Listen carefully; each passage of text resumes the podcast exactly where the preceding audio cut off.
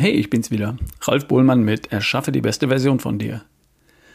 Wenn du über die beste Version von dir nachdenkst und darüber, wie du da hinkommst, dann ist die Chance groß, dass du über deine nächste Mahlzeit nachdenkst oder darüber, wann du das nächste Mal zum Sport gehst.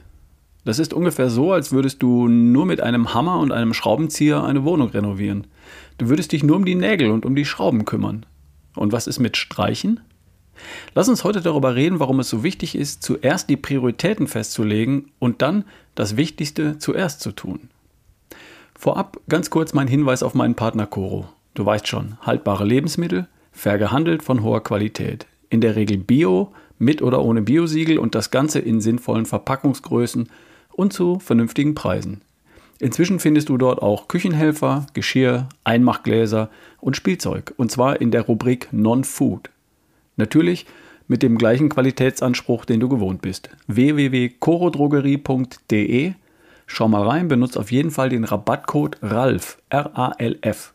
Sparst du nämlich 5% bei deinem Einkauf. Darfst du auch weiter sagen. So, jetzt zum Thema. Ich hatte neulich ein Gespräch beim Training. Ein Typ kommt in den Aufenthaltsraum, stellt sich neben mich, total verschwitzt, roter Kopf, noch außer Atem, direkt nach dem Workout. Mit einem richtigen Kugelbauch. So ein richtig runder Männerbauch, der prall nach vorne wegsteht. Und er redet über sein Workout. Wie hart es war. Aber gut. Er erzählt mir, wie oft und was er trainiert. Ich frage ihn, warum er trainiert.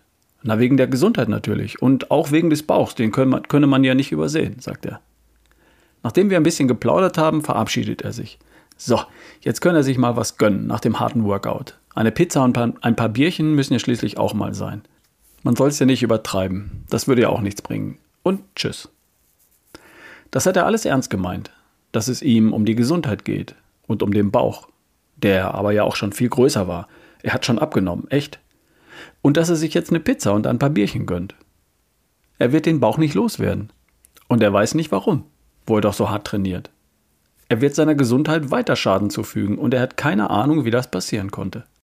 Wenn er nur die Hälfte der Zeit, die er beim Training verbringt, darauf verwenden würde, sich um die anderen gesundheitsrelevanten Aspekte zu kümmern, dann würde er schnell Fortschritte machen. Tut er aber nicht. Er schaut nur auf sein Training und übersieht alles andere. Weil er glaubt, dass er mit einem Hammer umgehen kann, sieht für ihn alles um ihn herum aus wie ein Nagel. Zu dick? Mehr trainieren. Blutdruck zu hoch? Mehr trainieren. Cholesterin? Mehr trainieren. Blutzucker zu hoch? Mehr trainieren. Schnappatmung beim Treppensteigen? Mehr trainieren. Richtig wäre, besser essen, Gewicht verlieren, gesünder werden, fitter werden.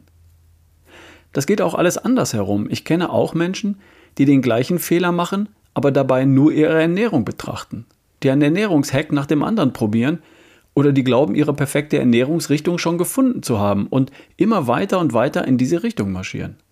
Selbst wenn diese Ernährung richtig wäre, knackig wird es nicht, wenn du deine Muskeln nicht benutzt. Und zwar so, dass auch ein Wachstumsreiz entsteht. Der knackige Po kommt nicht von Quinoa allein. Straffe Arme und Beine brauchen Trainingsbelastung, das Prinzip Anstrengung. Es gibt auch Menschen, die glauben, sie finden ihr Glück durch stundenlange Meditation. Das ist ein Trugschluss. Meditation ist eine Entspannungsübung. Entspannung hat mit Glück nicht viel zu tun. Glück ist das Vorhandensein von Glückshormonen und davon gibt es vier Sorten. Endorphine, Dopamin, Serotonin und Oxytocin. Nichts davon entsteht durch Meditation. Meditation nimmt nur Anspannung und schafft klare Gedanken. Und erst, wenn ich die nutze, um die richtigen Entscheidungen zu treffen, um dann aktiv zu werden, mich herauszufordern, zu bestehen, Ziele zu erreichen, etwas Erfüllendes zu tun und für andere da zu sein und wichtig zu sein, dann entsteht das Gefühl von Glück. Ohne guten Schlaf kannst du nicht dauerhaft gesund, fit und gut drauf sein. Aber allein mit 10 Stunden Schlaf am Tag wird es auch nichts, ist doch klar. Das gleiche gilt für das richtige Mindset. Positiv, optimistisch, lösungsorientiert, fröhlich. Ohne macht das Leben wenig Sinn und wenig Freude, aber das Mindset allein macht dich nicht zu einem kerngesunden, lebensfitten, fröhlichen Menschen. Viele Menschen, die ich kenne, sind in einem Lebensbereich schon ganz gut aufgestellt. Vielleicht auch in zwei oder drei Lebensbereichen. Und trotzdem kommen sie nicht voran. Auch viele, die schon aktiv an der besten Version von sich arbeiten, was ich klasse finde, konzentrieren sich auf einen oder bestenfalls auf zwei Lebensbereiche und oft auch da nur auf ein oder zwei Details. Zum Beispiel auf die Ernährung und da auf die Kalorien oder auf das Fett Oder sie konzentrieren sich auf den Sport und da auf die Anzahl der Trainingseinheiten im Fitnessstudio, auf die Gewichte oder Wiederholungen oder auf die Laufkilometer und die Radkilometer oder die Schwimmkilometer. Und der ganze Rest? Ja, was bitte denn noch? Das ist doch schon so kompliziert und aufwendig genug. Es geht gar nicht darum, mehr zu tun. Es geht darum, das Richtige zu tun. Und das ist nicht so kompliziert, wie du denkst. Aber ja, dafür brauchst du einen Überblick. Bleib einmal vom Training zu Hause und verschaff dir einen Überblick. Es lohnt sich. Aber wie machst du das? Nun, in meiner Welt sind fünf Lebensbereiche entscheidend. Weißt du ja schon. Nimm dir ein DIN A4-Blatt quer und mal dir fünf Spalten, alle gleich groß. Jede Spalte bekommt eine Überschrift. Erste Spalte Schlaf. Zweite Spalte Entspannung. Dritte Spalte Mindset. Vierte Spalte Bewegung. Fünfte Spalte Ernährung. Das sind die Überschriften der fünf Spalten. Warum in der Reihenfolge? Warum Schlaf zuerst und Ernährung zuletzt? Weil ich möchte, dass eben nicht die Bereiche, an die wir sowieso schon alle zuerst denken, gleich vorne wegkommen. Und genau die Bereiche, die du bisher schon nicht für so wichtig gehalten hast, jetzt auch wieder hinten runterfallen. Deshalb. Jetzt könntest du dir die fünf Bereiche ja mal ansehen und ganz intuitiv eine Schulnote drüber schreiben. Von 1 wie sehr gut bis 5 wie mangelhaft. Keine 6 wie ungenügend. Die gibt es natürlich nicht. Dann wärst du ja tot.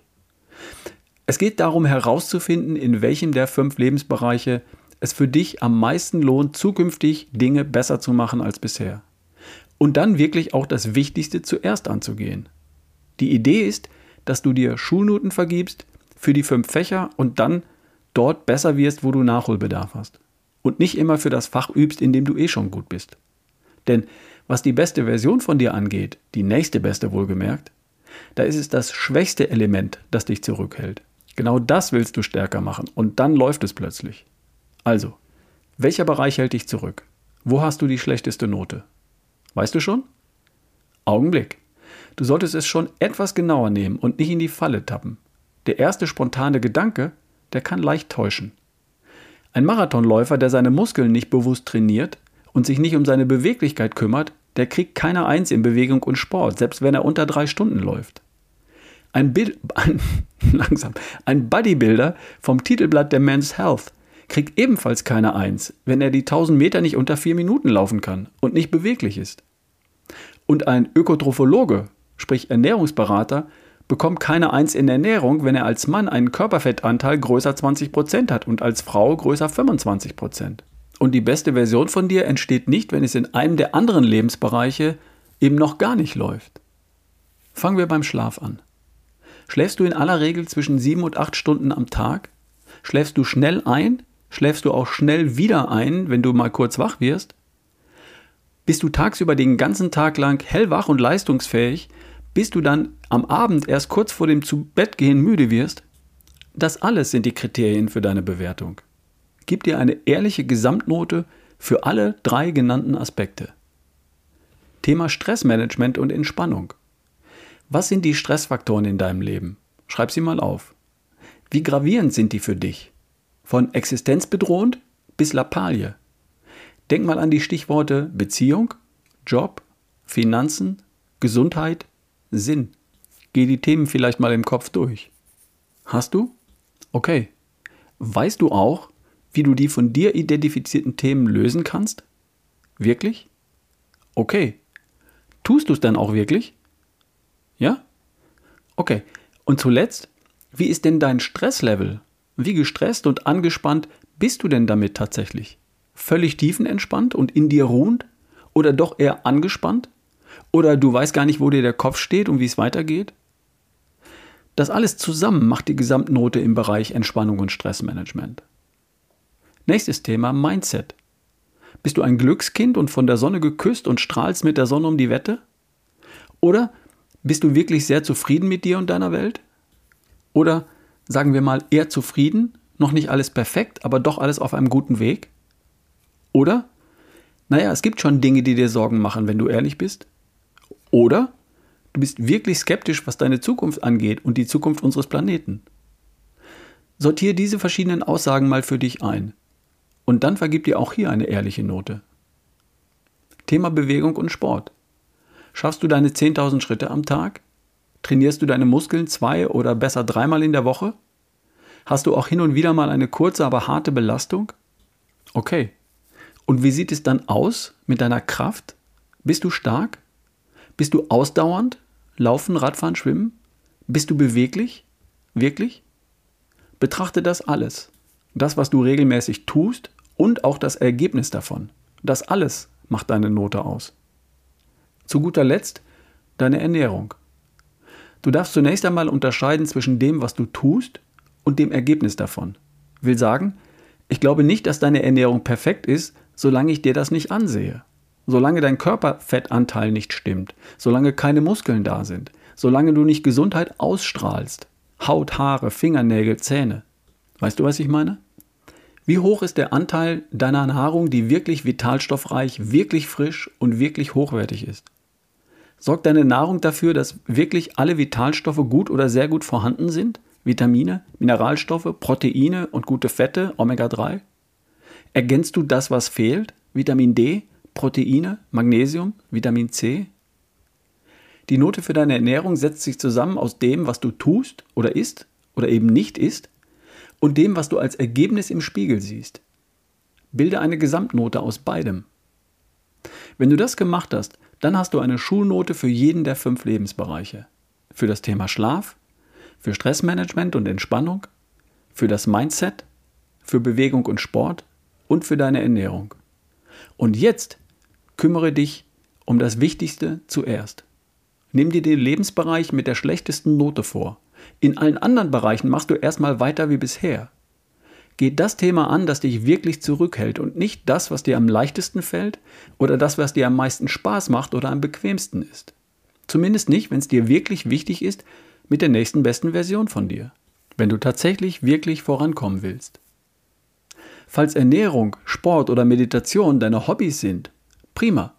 Dann betrachte das als dein Freizeitvergnügen. Kann alles nicht schaden. Und das, was dich auf deinem Weg zurückhält, liegt manchmal woanders. Wenn du wirklich vorankommen willst, das Wichtigste zuerst. Ich weiß, es ist nicht leicht, sich alles aus dem Podcast zu merken und dann später daheim auf Papier wirklich nachzumachen. Ich habe das hier auch alles nur etwas verkürzt beschrieben. Falls du eine Anleitung brauchst, die findest du in meinem Buch Erschaffe die beste Version von dir.